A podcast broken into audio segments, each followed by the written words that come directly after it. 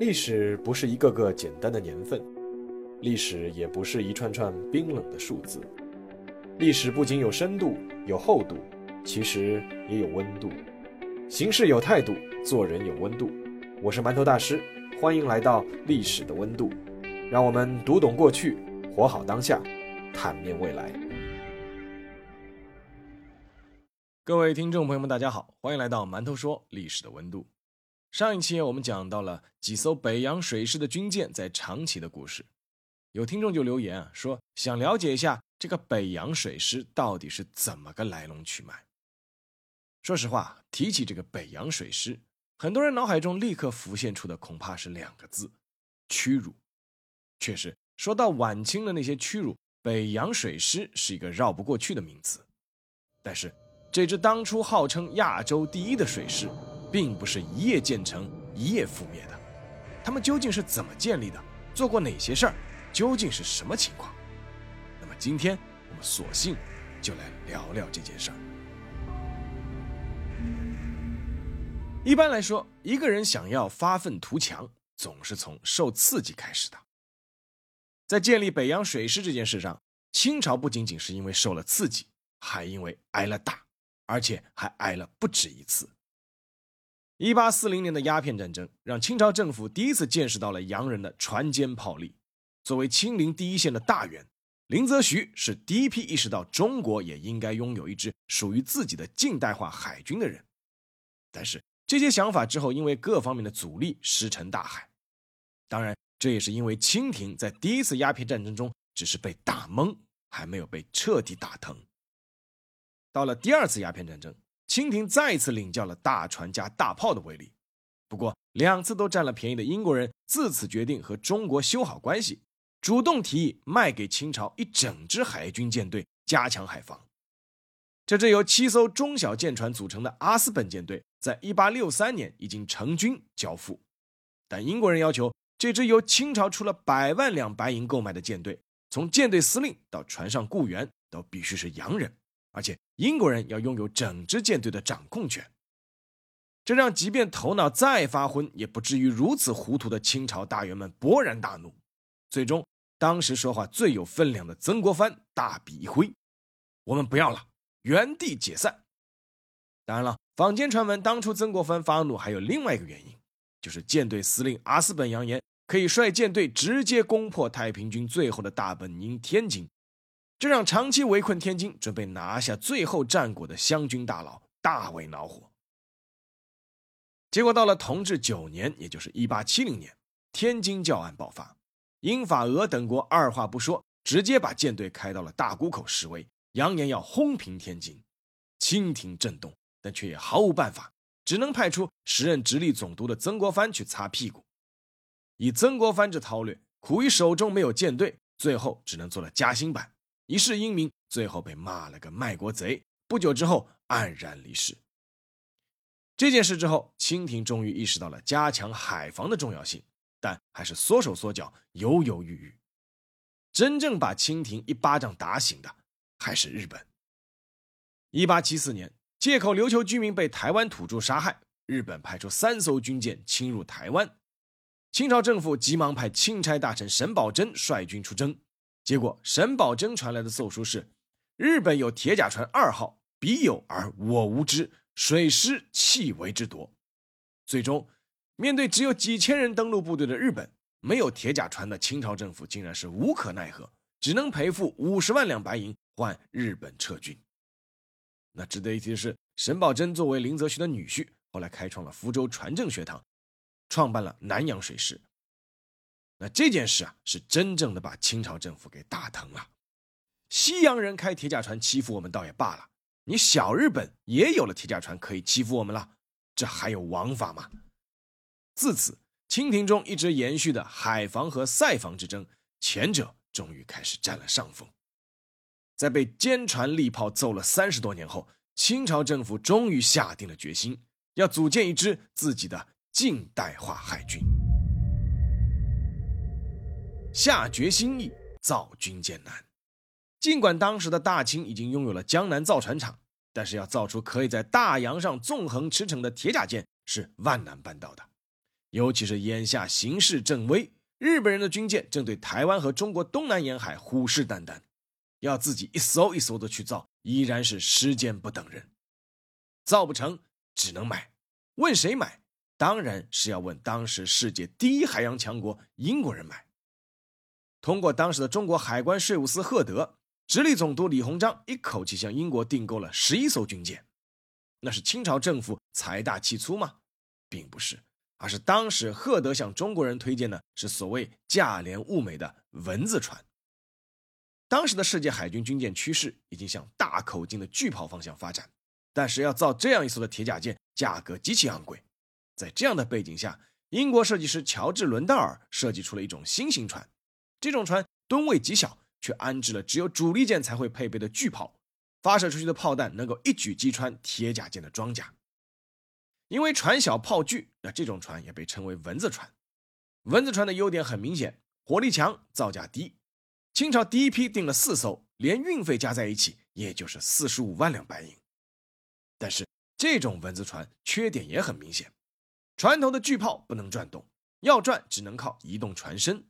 如果船头要装五十发炮弹，船尾必须要装数吨压舱物，不然就会翘屁股沉没。这种船速度极慢，只能作为近海防御，说穿了就是用来防御港口和海口的移动水上炮台。这种排水量只有两三千吨的蚊子船，在舰种繁多的海军强国舰队里。是用来丰富防守阵容的移动炮台，但在中国却被当做了一个国家海军的主力舰。当时清朝的落后和无奈可见一斑。好在日本人在一八七九年又一巴掌把清朝打得更清醒了，他们派了三艘铁甲舰直接吞并了琉球，根本无法出海作战的清朝蚊子船舰队痛定思痛，还是决定出手购买真正的军舰。一八八一年。李鸿章通过赫德向英国订购的两艘撞击巡洋舰“超勇号”和“扬威号”交付，清朝开始拥有了自己真正意义上可以出海作战的军舰。但是“超勇号”和“扬威号”两艘军舰的排水量虽然达到了一千三百五十吨，但还是体积较小，尤其是无法搭载鱼雷艇，这让李鸿章很不满意。再加上之前在购买蚊子船上吃了个暗亏，李鸿章决定甩开傲慢无礼的英国人。向当时迅速崛起的另一强国德国购买军舰。一八八五年，清朝向德国定制的两艘一等铁甲舰交付，那就是著名的“定远号”和“镇远号”。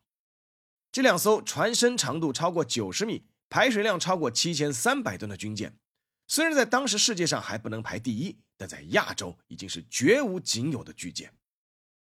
再加上同“定远号”和“镇远号”同批交付的巡洋舰“济远号”。以及后两年交付的“金远号”“来远号”“致远号”“靖远号”等等大大小小的巡洋舰，清朝在短短的十年时间里就实现了大跃进，一支近代化的海军俨然成型。随着清朝的海军逐渐成型，另一个问题浮出了水面：船有了，人从哪里来？满清入关是满清入关是骑在马上得的天下。对水上的事一直是敬而远之。虽然大清水师也曾收复过台湾，但那些木壳船和近代化的铁甲舰是完全两个概念。而整套近代海军的人员配备、操练手法、规章制度等等，更是闻所未闻。那怎么办？师夷长技以制夷，那就用海龟。应该说啊，清朝在培养海军人才方面还是花费了一番心思的。除了水师提督丁汝昌之外，那丁汝昌，我们之前专门说过他的故事啊。整个北洋水师的中高层军官基本上都是由海归派担任，在这海归派里面也分为几个类别。第一类是当年派到美国的留美幼童，先后有三十多名归国的留美幼童被派往福州船政学堂、天津水师学堂、威海鱼雷营等地方补习驾驶、鱼雷操作等海军专业技术。第二类是英法海归，从1877年到1898年间。清政府一共派遣了八十余名福州船政学堂和天津水师学堂的学生奔赴英国和法国留学。那其实当时还选派了一批工匠去德国学习技术。那第三类呢，就是日本海归。在派遣英法留学生的同时啊，清政府还分三批派遣了共十八人去日本留学，侧重学习海军与其密切相关的各门知识。由于当时很多人对大海抱有恐惧心理，所以海军的招募工作其实要比陆军要难不少。不过，总是有一个放之四海皆准的办法，那就是重赏之下必有勇夫。按照北洋海军章程的解释是这么说的：海军为护国威远大计，不宜过从省令也。令就是吝啬的令啊。中国海军创设，响力未充，未能援引英国等海军行情待遇。但兵船将士终年设立风涛，异常劳苦，与陆营水陆情形迥不相同，不能不格外体恤，通盘筹计。所以，北洋水师的官兵薪水俸禄放到当时，其实是一个非常高的标准。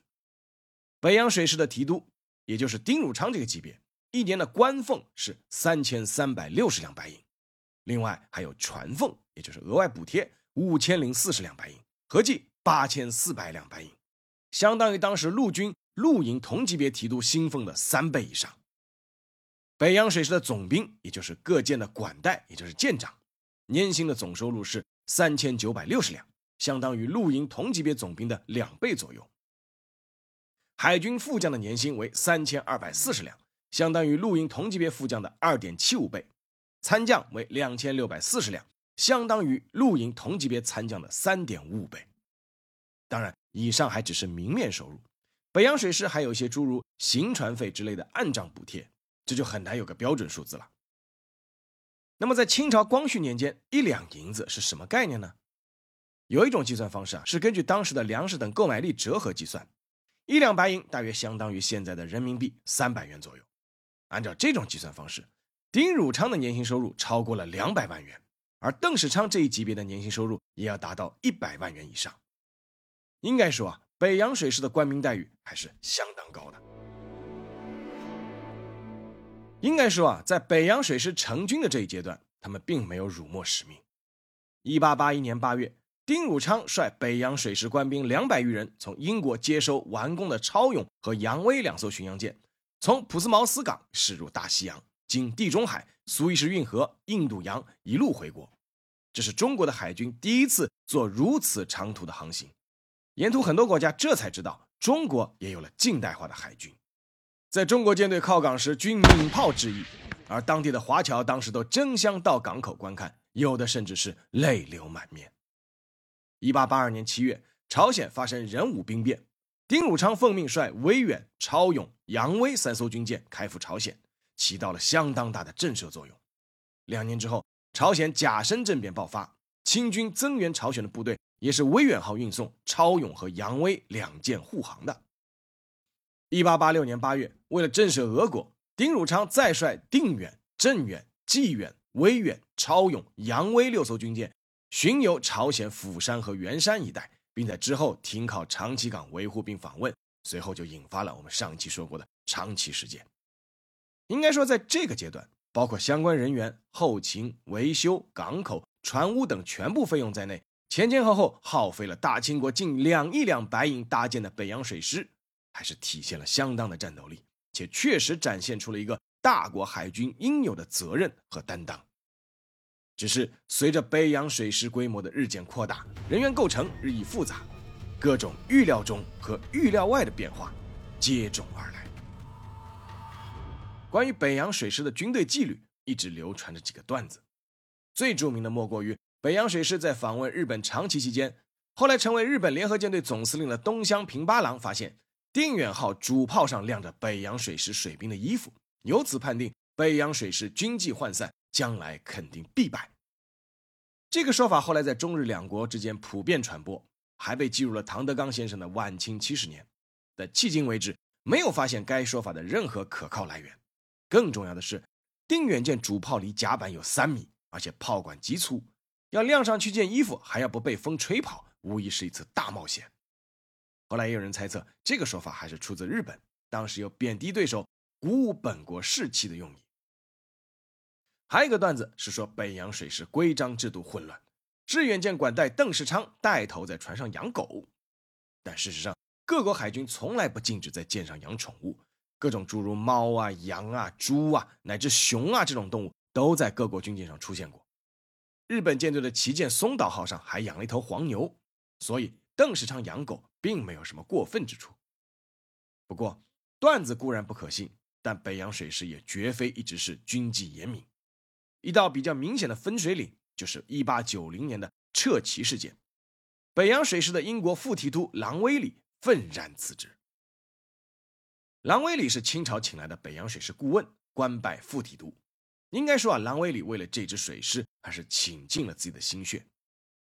事实上，由于提督丁汝昌不太熟悉海战，北洋水师的日常训练通通都是由郎威里负责的。郎威里治军严明，办事勤勉。他任职期间，北洋水师的军纪最好，连丁汝昌也承认，杨元之在水师最得实意者，郎总察为第一。而北洋水师的官兵们也流传了一句话，叫“不怕丁军门，就怕郎副将”。但是，随着北洋水师的日渐成熟，当初那批懵懂的水师军官已经渐渐开始不服郎威里的严格管教了。再加上一支本国的舰队有一个洋人在那边指挥，从李鸿章到各级中国官兵心里也确实都有想法，双方的矛盾日益加重。一八九零年初，矛盾终于爆发。当时北洋水师去香港避冻，顺便是维修。丁汝昌率致远等四艘军舰去南洋巡视操练。停泊在港口的旗舰定远舰的管带右翼总兵刘步蟾随即降下了提督旗，升起了总兵旗。这个行为代表自己此刻是最高长官。那郎威里当即就提出了疑问，说：“我副提督还在舰上，你升什么总兵旗？”郎威里勃然大怒，但刘步蟾寸步不让。双方最后闹到了李鸿章那里。李鸿章明确表示，北洋水师只有一个提督，接下来就是总兵，也就是说。没有副提督的位置，感到受辱的郎威里随即提出辞职。正中下怀的李鸿章随即接受了郎威里的辞呈。英国方面还就此提出过抗议，结果撤走了北洋水师的所有英籍雇员，并不再允许清朝派海军留学生去英国学习。然而，兰威里辞职带来的负面影响却远不止于此。北洋水师从此失去了一个严格的教官，军纪开始逐渐废弛。操练也越来越马虎。北洋海军章程曾经规定，全舰官兵都必须住在军舰上。但自从郎威里离开后，从丁汝昌带头，左右翼总兵林泰增和刘步蟾效仿，开始纷纷在岸上留宿。最多时，一艘军舰上一半官兵都去岸上住宿。而每逢冬天南下避寒，北洋水师的官兵在香港、上海等地花天酒地、寻欢作乐，舰上的各种赌博活动也屡见不鲜。甚至开始有人用行船之便带货走私。尽管这批官兵在最后大东沟海战中的表现大多都没有辱没军人本色，但这些记录并不能被一笔带过。在驱逐狼尾里的背后，其实也折射出北洋水师内部派系的形成。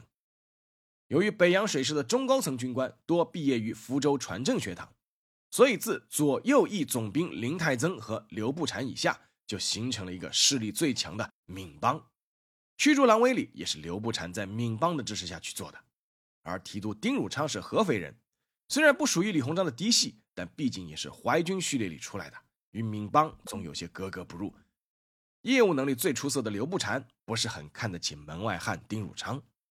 在此之外，还有邓世昌、林国祥、陈璧光这些人，又都是广东人。形成了一个广东圈子，而在北洋水师内部的圈子之外，更糟糕的是，清廷之上也分出了派别。自老佛爷慈禧以下，醇亲王奕轩、北洋大臣李鸿章和帝师翁同龢，又形成了三股势力。针对北洋水师的海军经费是否应该被挪用，三股势力也开始了明争暗斗。作为光绪皇帝生父的奕轩，是大清海军衙门的一把手。但深知慈禧手段和权力欲望的他，早就把工作重点转移到了如何让慈禧安心、让儿子顺利完成亲政这件大事上。所以，对慈禧修缮自己退休后的场所颐和园，奕轩是不惜挪用海军经费的。而作为北洋大臣李鸿章是北洋水师的缔造者，当然不愿意看到用于海军发展的经费被挪用，所以一开始也是婉拒的。但是。会做官者如李鸿章也看到了光绪帝亲政在即，自己没必要把醇亲王和老佛爷两头都得罪。而更关键的一点是，李鸿章自己也犯了一个战略错误。他认为北洋水师建设至此，自守门户已经是绰绰有余，尤其是定远和镇远两艘巨舰购入后，他也认为就渤海门户而论，已有深固不可摇之势。所以在最初的婉拒之后，李鸿章很快就同意将海军经费挪用了。而作为帝师的温同和和慈禧的后党并不是一路人，在他深深厌恶李鸿章，尤其认为李鸿章把北洋水师发展成了自己的私人部队，所以但凡是要给海军增加军费的动议。他基本都反对，但凡要克扣海军军费的动议，他基本都默认乃至是支持。值得一提的是，不主张发展海军的温同和，在后来的甲午战争中却是最坚定的主战派。庙堂上多股势力的争夺，最终带来了一个结果，那就是海军军费逐年克扣。曾经迅猛发展的北洋水师，其实已经陷入了停滞状态。时间终于到了一八八八年十二月十七日，这一天，在山东威海卫的刘公岛，北洋水师宣布正式成军。此时的北洋水师拥有包括定远、镇远两艘巨舰在内的大小二十五艘主要军舰，辅助军舰五十艘，运输船三十艘，官兵四千余人。按照当年的美国海军年鉴排名，北洋水师名列亚洲第一，世界第九，前八名分别是英国。法国、俄罗斯、德国、西班牙、奥斯曼土耳其、意大利，还有美国。这对于在四十多年前还被几艘外国军舰就能打得割地求和的中国人来说，毕竟还是一个了不起的成就。但也就是在成军的那一刻，记录北洋水师发展的时钟沙漏似乎陷入了静止。两年后，撤旗事件爆发，郎威里辞职。三年后。户部尚书翁同龢严禁北洋水师再添加新的舰炮军火，从炮弹到燃煤，北洋水师的装备质量直线下降。也就是在这一年，北洋水师再度访日，刘步蟾发现日本海军的实力已经超过北洋水师，他通过丁汝昌上书要求速添新舰，至少要增加速射炮。但李鸿章关于增加速射炮的奏折石沉大海。而作为对手的日本。开始大举发行国债，筹款造舰。自天皇以下，全国各阶层都以战胜清国海军为目的开始捐款。从1888年开始后的六年时间里，日本添置了大小军舰十二艘，新增海军吨位近一万八千吨。而北洋水师在这六年时间里未添一舰一炮。我在上期提到过，在甲午海战中发挥关键作用的日本吉野号，1893年9月刚刚完工。排水量四千一百五十吨，最高航速高达二十三节。而在甲午海战中试图撞沉吉野的北洋水师致远号，是整支舰队里航速最快的，最高设计航速也就十八点五节，而且是一八八七年完工的，航龄已经有七年，航速已经是大打折扣。但即便如此，在甲午海战爆发前，致远号也已经是北洋水师中最新的一艘军舰了。到了一八九四年。日本海军一线主力舰达到了十三艘，总吨位超过了三万七千吨，而北洋水师主力舰的总吨位还不到三万吨。更关键的是，日本的主力舰通通都是最新购买的，航龄短、航速快，在火炮数量、口径、射速和炮弹威力等方面全面碾压北洋水师。也就是在这一年，甲午海战爆发了。好，下面进入蛮图说时间。我曾经和读者分享过大学时候写的第一篇小论文，因为当时啊刚刚高中毕业，没有经验啊，我给那篇论文起过一个像小说一样的名字，叫《日落北洋》，写的就是甲午海战中的北洋水师。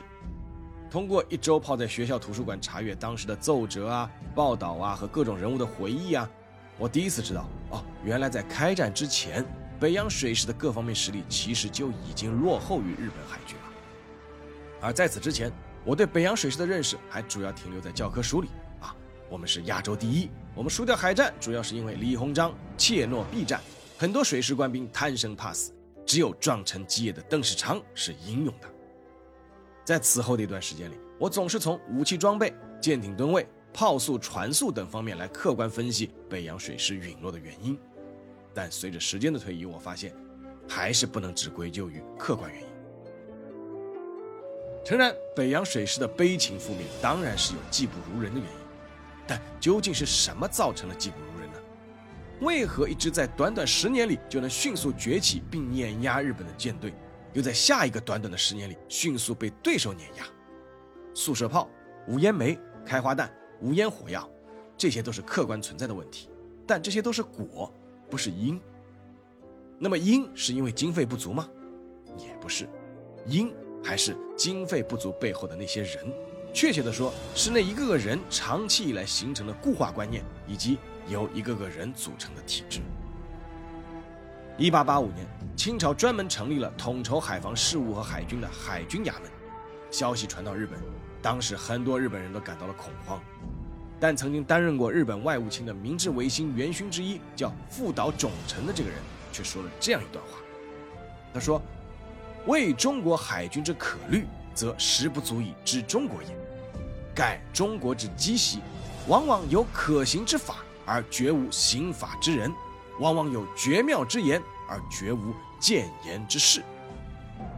前事不忘，后事之师。”好了，这期节目到这里，让我们下期再见。